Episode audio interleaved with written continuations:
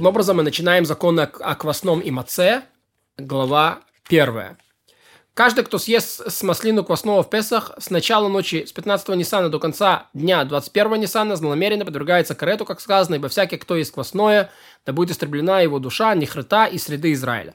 А если сделает это по неведению, обязан принести постоянную жертву за грех. Неважно, ел он или разводил жидкостью и пил.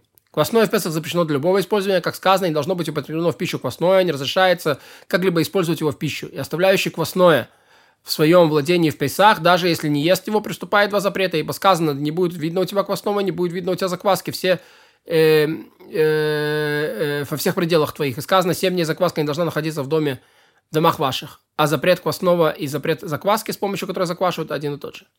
Порют за нарушение запретов.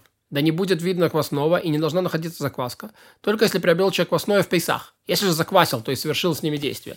Но если у него было квасное до Песаха и наступил Песах, хозяин не устребил, а оставил в своем владении, то хотя он и приступил два запрета, его не порят, поскольку он не совершил никакого действия. Но порят его как непокорного, по мудрецам.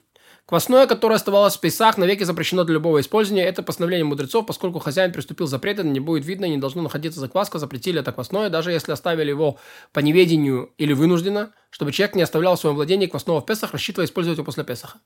Если квасное в любом количестве смешалось с чем-то еще в Песах, как с подобно себе, так и не подобно себе, эта смесь запрещена к использованию. А квасное еврея, которое оставалось в Песах, хоть само собой запрещено – к любому использованию. Если смешалось как с подобным себе, так и неподобным себе, то смесь разрешено есть после Песаха. Поскольку запретили мудрецы само квасное, но смесь разрешено использовать в пищу после Песаха. Подвергается карету лишь за собственного квасного. Собственно, собственно, квасного. Но если съели в Песах смесь с квасным, например, вавилонскую простоквашу или медийское пиво и все подобное им – из того, к чему примешивают квасное, за это порют. Но за это нет наказания карета. Почему? Написано, ничего квашеного не ешьте.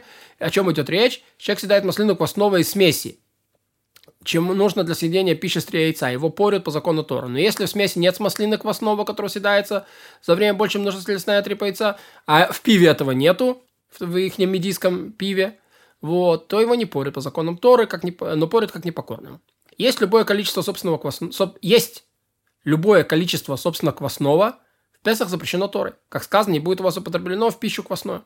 Но, тем не менее, не подвергается человек карету и не обязан просить жертвоприношения, пока не съест минимальное количество, то есть с маслину. То есть есть запрещено сколько бы то ни было, но э, наказание с маслину, съедающего меньше с маслину злонамеренно, порит как непокорного. Это сделал злонамеренно. Запрещено есть квасное в день 14 Ниссана с полудня и далее. То есть начало 7 часа дня.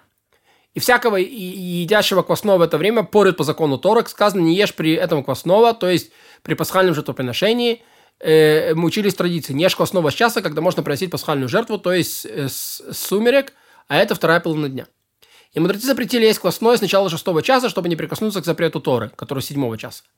И с начала шестого часа квасное запрещено в пищу, и для любого использования законом Торы, ведь шестой час по словам мудрецов, седьмой час и далее по закону Тора. В пятом часу не следует есть квасное.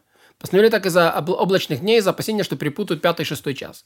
И не запрещается использовать квасное в пятом часу, поэтому приношение хлеба благодарственной жертвы и им подобное квасного подвешены в этот час, ведь они святы и не едят их и не сжигают, пока не наступит шестой час, и тогда их сжигают. Вот ты и понял, что квасное в день 14 Ниссана разрешено, если есть до конца четвертого часа, не едят его в пятом часу, но его можно использовать. А поедающего в шестом часу порят как непокорного. Поедающий с начала седьмого часа порят по закону Тора.